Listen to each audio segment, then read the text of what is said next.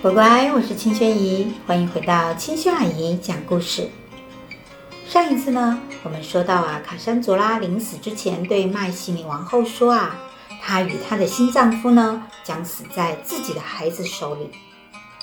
除了已经被献祭的大女儿之外呢，她还有一个在身边的女儿叫做伊雷特拉，还有一个儿子呢不在身边，叫做奥瑞斯提亚。女儿伊雷特拉呢，生性温柔，看起来非常的无害，所以王后啊觉得不用担心这个孩子。但是呢，她时常会想起自己的儿子奥瑞斯提亚。毕竟啊，那个预言就算不一定成立，但是提前做个预防还是比较重要啊。奥瑞斯提亚呢，幸好是从小在阿伽门农的妹妹家生活。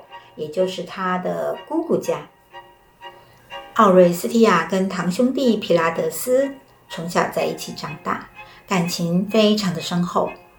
当他渐渐长大，他知道了自己的父亲阿伽门农被自己的母亲杀死，这让他非常的难过。在古希腊呀，为人之子，如果自己的爸爸被人杀死，不去为爸爸报仇，是不孝的表现。可是啊，偏偏这个杀死父亲的凶手是自己的母亲，难道自己要去杀死母亲吗？自己又怎么可以杀死母亲呢？这个问题困扰着奥瑞斯提亚，他烦恼到每日啊都没有办法睡好觉。于是呢，他来到德尔菲神庙，请求神告诉他该怎么办。没想到神谕告诉他，必须为父亲报仇。天哪，这意味着必须要用自己的双手杀死母亲。但这样不就又犯下了杀死自己母亲的重罪了吗？可是神谕没有商量的余地，那就意味着这个家族的惩罚，就算明知是不可饶恕的罪孽。也还是不得不去做，只是现在轮到奥瑞斯提亚来承担了。奥瑞斯提亚内心非常的煎熬，他的好朋友皮拉德斯跟他说：“不要怕，无论碰到什么事情，我都跟你在一起。”有了好朋友的支持啊，奥瑞斯提亚整理好心情。踏上了为父亲复仇之路，而此时呢，他的姐姐伊雷特拉正在麦西尼苦苦的等候着他，因为姐姐唯一活下去的期望啊，就是等待弟弟的归来。每年呢，伊雷特拉都会到父亲的坟前祭拜，每一次一边祭拜一边祈祷父亲能够带领弟弟回家。而这一天呐、当伊雷特拉正在祈祷的时候，有两个人出现在他的面前。其中有一个人竟然叫他姐姐。伊雷特拉惊讶地抬头看着叫他姐姐的人，啊，这是朝思暮想的弟弟奥瑞斯提亚呀！伊雷特拉惊喜地叫着说：“啊！”我的弟弟，你长得好像父亲。久别重逢的姐弟俩紧紧的拥抱。伊雷特拉不断的诉说自己对弟弟的思念之情，但是奥瑞斯提亚面对自己这次来到故乡要做的事情呢，不知道要怎么开口告诉姐姐。他沉默了很久，最后还是鼓起勇气。告诉姐姐，自己被神谕要求为父亲报仇，而这个仇人正是他们的母亲。伊雷特拉一直对母亲与艾吉斯图斯把父亲杀死的事情呢、也非常的愤怒。自己在王宫中生活的并不好，现在神谕要弟弟复仇，无可选择，这是家族的牺牲。他决定站在弟弟这边。帮他完成复仇。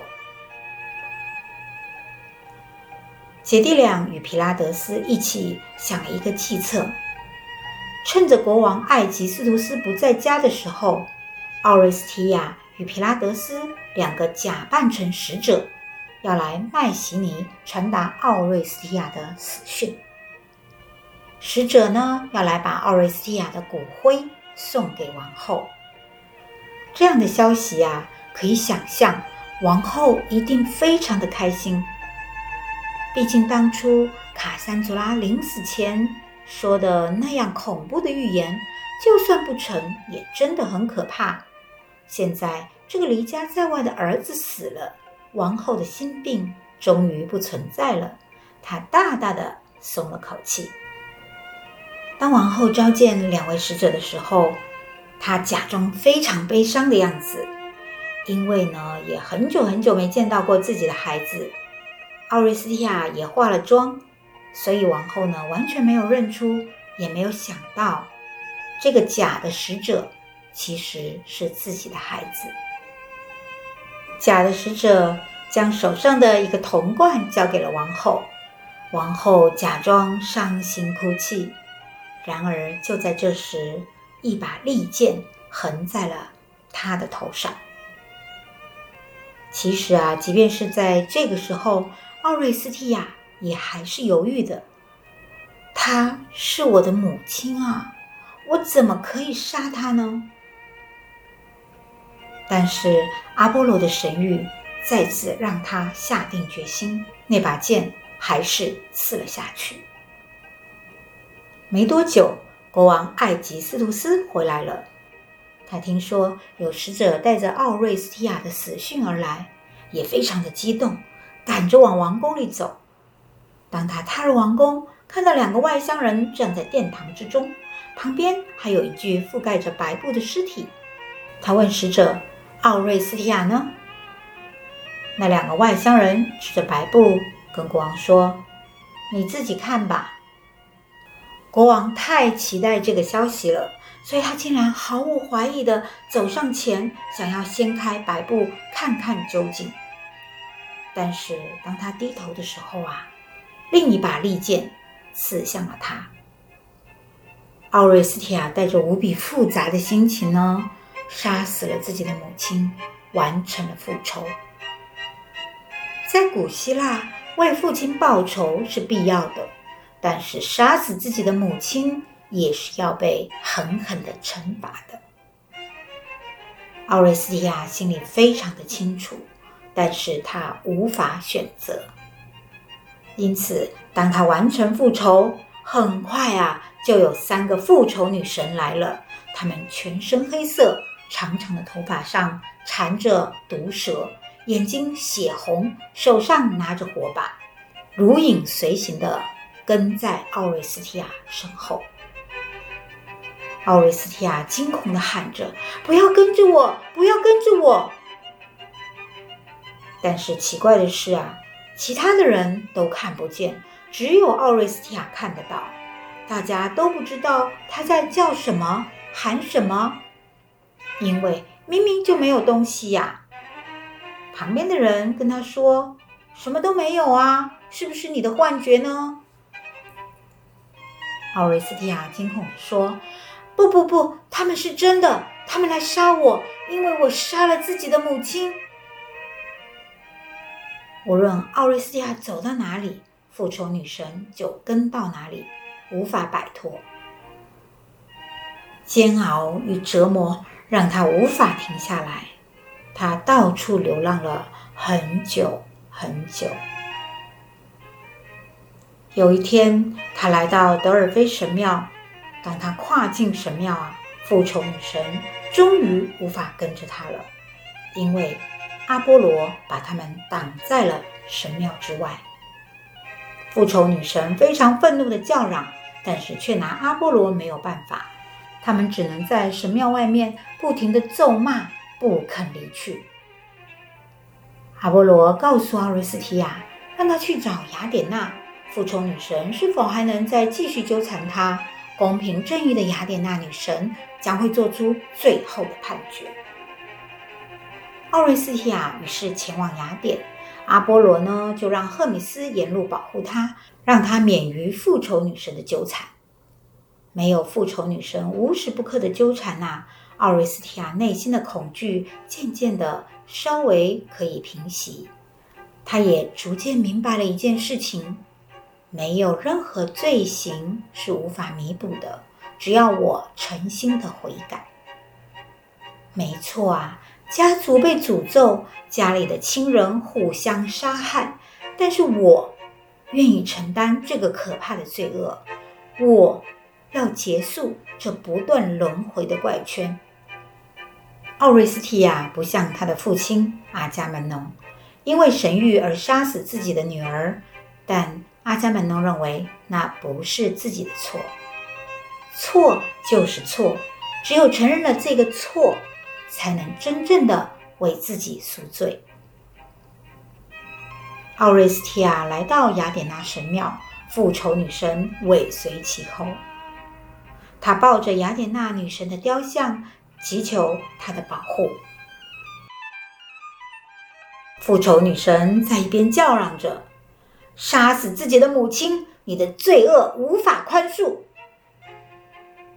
就在这个时候，真正的雅典娜女神从天而降，她手中拿着黄金制成的长矛，说道：“一直呼唤我的人，你是谁？”她又看到另一边的复仇女神，她问道：“你们既不像天神，又不像凡人，你们是谁？”复仇女神说：“我们来自黑夜，我们要追赶这个杀人凶手。”雅典娜说：“你们要追赶他到哪里去呢？我们要把他赶到没有欢乐的地方。为什么呢？因为他杀死自己的母亲。为什么他竟然会杀死自己的母亲呢？这么大的罪恶！”雅典娜转身问奥瑞斯提亚。于是呢，奥瑞斯提亚开始向女神陈述自己还有家族的苦难。一代又一代的苦难。雅典娜听完这个深受诅咒家庭的故事啊，低下头思考之后啊，她说：“这是一件复杂的案子，我一个人无法决定你是否无罪。